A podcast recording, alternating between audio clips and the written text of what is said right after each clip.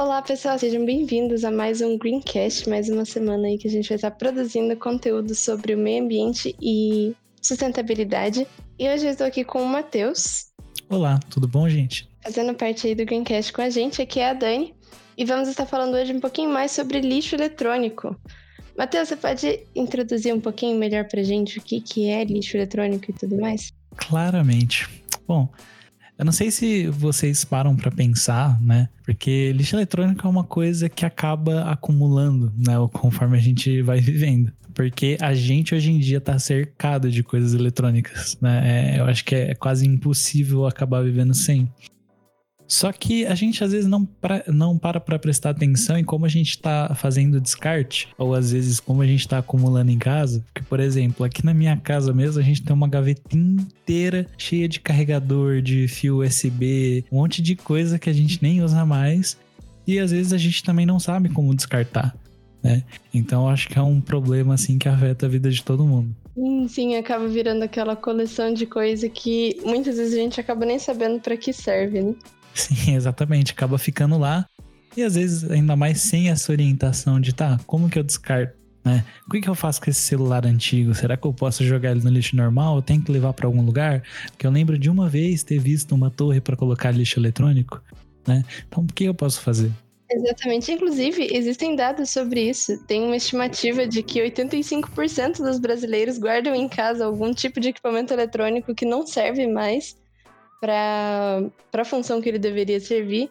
E com isso, além de atrapalhar na circulação da economia, é, também atrapalha todo esse processo de reciclagem que ele poderia estar tá sendo, poderia estar tá servindo para outras. para fabricação de outros produtos e tudo mais. Não me orgulho de estar tá dentro desses 85%.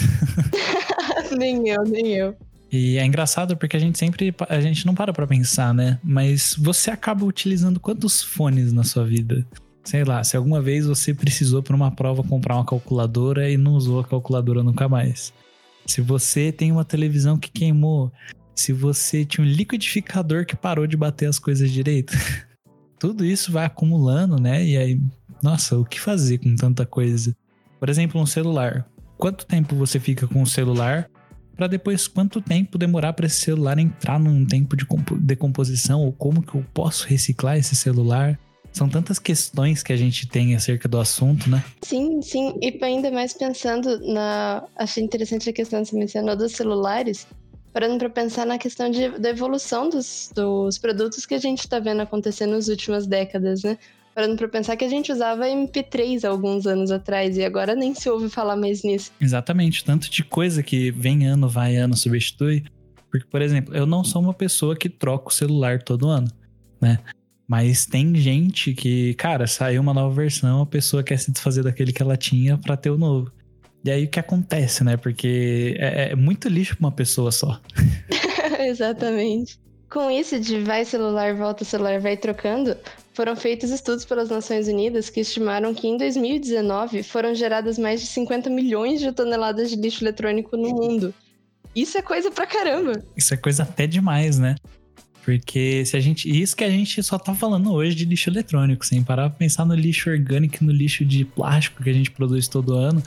Então, realmente é uma coisa para se pensar, né? Olhar para essa gaveta que tá cheia de coisa acumulada e pensar, hum, o que, que eu posso fazer com isso aqui? Além disso, essas taxas estão crescendo anualmente. Tem uma, uma estimativa de 3 a 4% por ano. Aí, inclusive, fizeram uma estimativa desse crescimento que até 2025 vamos estar desperdiçando 60 milhões de toneladas ao ano, o que são 290 mil estátuas da liberdade. Esses valores são muito assustadores. Ainda mais se a gente não presta atenção no descarte certo, né? Porque imagina, por exemplo, você jogou uma maçã no lixo, certo? Ela é orgânica e em um momento ela vai se decompor. Se você jogou um plástico, ele vai se decompor só depois de 400 anos. E celulares têm componentes plásticos, televisões têm componentes plásticos. O metal, então, nem se fala. Isso ainda se ele não for um material que possa acabar poluindo, né? Que só para desfazer um pouco o mito, não é que depois que o seu eletrônico estragou, ele vira automaticamente perigoso.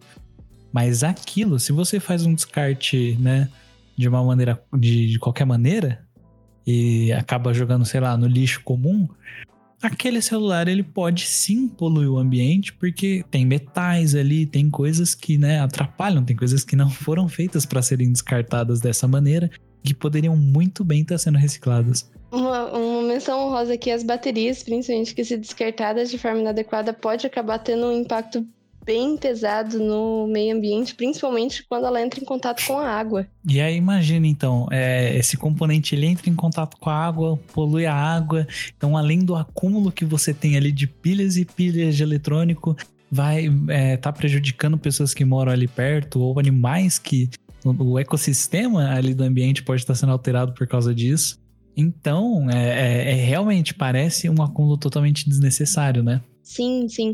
Ainda mais que, considerando a taxa de reciclagem dos lixos eletrônicos, ela, mesmo que seja próxima, ela ainda é inferior à de outros componentes. Ela chega a 17%, enquanto, se não me engano, as taxas de outros materiais, de outros resíduos, né?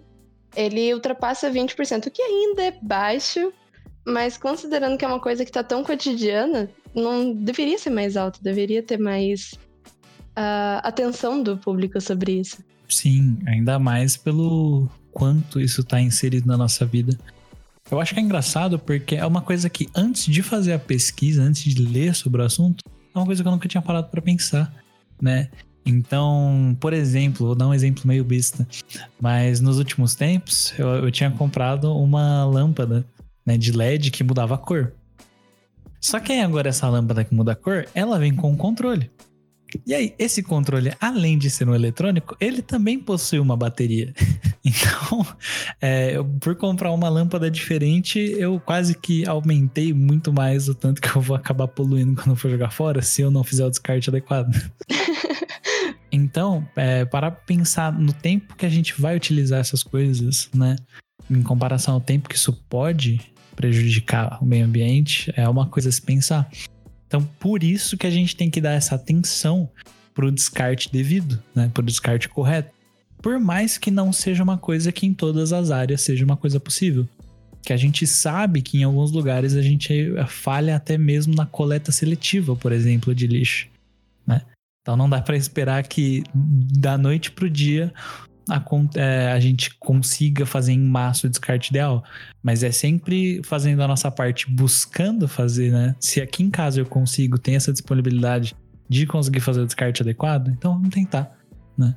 Sim, com certeza. Ainda mais porque é, analisando um cenário global, temos lugares que sofrem bem mais com esse descarte do que o que a gente está acostumado a ver, principalmente aqui no Brasil, que mesmo sendo um dos maiores produtores, não tem é, áreas de despejo como a de Agbogbloshi, eu não vou saber pronunciar isso, mas existe um território em Gana que ele chamou a atenção da mídia justamente por ser um lugar que estava sendo destinado ao lixo eletrônico de diversos lugares. E é uma coisa que já está sendo regulamentada que não deveria ter ser acontecido já que o descarte de lixo eletrônico não deveria estar acontecendo para países em desenvolvimento então, eles acabam sofrendo muito, principalmente com o mercúrio, o chumbo e o cádmio, que fica exposto ali do lado do, da população, acaba atrapalhando na qualidade de vida dos trabalhadores.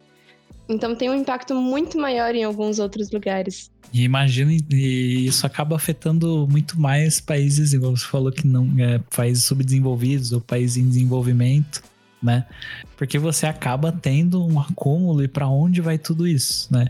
E aí, infelizmente, alguns países são alvo para é, acontecer esse descarte que não é o descarte correto, né? Enquanto isso, por exemplo, tem o Japão, que devemos mencionar como um exemplo positivo, que eles estão criando a, a cultura de todos os celulares que são usados, eles são retornados diretamente à empresa com quais foram fabricados. Então, exemplos a serem seguidos, com certeza. Com certeza, uma iniciativa completamente correta. Né?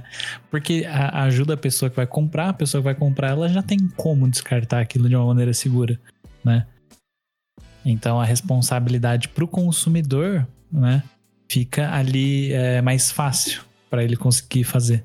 Exatamente. E aí, falando de exemplos positivos, a gente já consegue passar para quais seriam as soluções, então, de que forma que a gente deve lidar com o lixo eletrônico, já que é um negócio tão recorrente no nosso cotidiano? Eu acho que a primeira coisa que a gente tem que pensar né, seria o famoso consumo consciente, né? Claro que ele não é a, a, solução que ajuda a gente nesse momento, que a gente precisa nesse momento uma mudança, mas ele é uma coisa para se pensar e uma coisa para começar, né? Uma vez que você faz um consumo consciente, você consegue diminuir sua parte. Então é aquele famoso discurso clichê, mas é um discurso que realmente funciona. Que se eu tenho um consumo consciente aqui, a pessoa do meu lado tem e a outra também tem, eventualmente a gente diminui essa carga, né? Esse tanto de, de acúmulo que a gente pode ter. Isso, e até mesmo dentro da, das bolhas que a gente habita, se tornar um exemplo também pode levar a um movimento bem maior, né? Uhum, com certeza. Um outro ponto de solução para isso seria o descarte adequado. Também entra na parte de conscientização, de a gente se tornar consciente da, de como devem ser descartados esses produtos que a gente está consumindo. Só que dentro disso também podemos discorrer em algumas outras coisas. Acho que a primeira delas, que é bem interessante para a gente aqui do Brasil, são os PEVs, né? ponto de, ponto de entrega voluntária que eles são chamados de ecopontos também, são locais que eles separam para depósito desse material reciclável. E só no Brasil tem mais de 800 PEVs. Eu acredito que só existem no Brasil, mas no Brasil existem mais de 800 PEVs. Então, provavelmente perto da gente aqui deve ter algum, perto de vocês também espero que tenham alguns e é interessante buscar porque eles vão saber direcionar bem melhor todos os materiais que vão estar presentes nesses produtos. Então, novamente, né? A gente sempre está tentando pensar nessa questão da, de até quando é a responsabilidade da pessoa, né? Porque às vezes nem sempre você tem como. Mas se você tem, dá uma atenção nisso. Tenta fazer esse descarte adequado. Exatamente. E mesmo assim, existe gente que ainda vai além. Né? Um desses exemplos, eu acredito que seja o projeto Você Recicla, que é uma iniciativa de Pindamonhangaba, no Vale do Paraíba. E eles estão expandindo para toda a região do Vale mas ele é uma ONG de coleta em que você. É como se fosse um Uber de reciclagem, em que você se cadastra como coletor ou como contribuinte. E aí esses coletores, eles vão até os, as residências buscar o lixo. E aí fazendo uma grande rede de coleta que atualmente está abrangindo também o lixo eletrônico. Então, são projetos e iniciativas que fazem bastante diferença. Apesar de serem um, uma escala regional, estão fazendo a diferença aí. Porque aquela coisa, qualquer respirada que o nosso planeta consegue dar e qualquer jeito que a gente consegue ajudar já é bastante, né? A gente sabe que a gente precisa buscar mudanças grandes, mas a gente pode começar do, das pequenas atitudes também para mudar tudo. Exatamente pensando aí no impacto ambiental, a sua geladeira, a sua máquina de lavar, que tem motores aí muitas vezes, vão ter um impacto um pouco mais pesado do que deveriam no descarte inadequado. Então, pensa com carinho na hora de jogar fora, ver certinho onde deixar essas coisas para que elas sejam melhor aproveitadas. Aproveita esse podcast, abre a sua gavetinha ali acumulada ou aquele armário que você tem cheio de coisa e tenta dar um descarte certinho para tudo isso, tudo bem? Faz aquela limpa, vê quem que você pode ajudar com isso. Pensa que esse produto ele vai poder ser quase 100% reciclado, todo o material dele vai ter algum destino correto e pode acabar se transformando em uma coisa nova que provavelmente vai voltar para suas mãos em algum momento. Bom, acredito que seja isso, então. Muito obrigada por ter ouvido até aqui. Espero que esse podcast faça aí, como o Matheus falou, você abrir essa gavetinha e dar um, um destino mais adequado para o lixo eletrônico. Lixo ou resíduo, né? tem também essa discussão dos termos, mas que tenha aí feito alguma diferença no seu dia. E é isso. Até mais.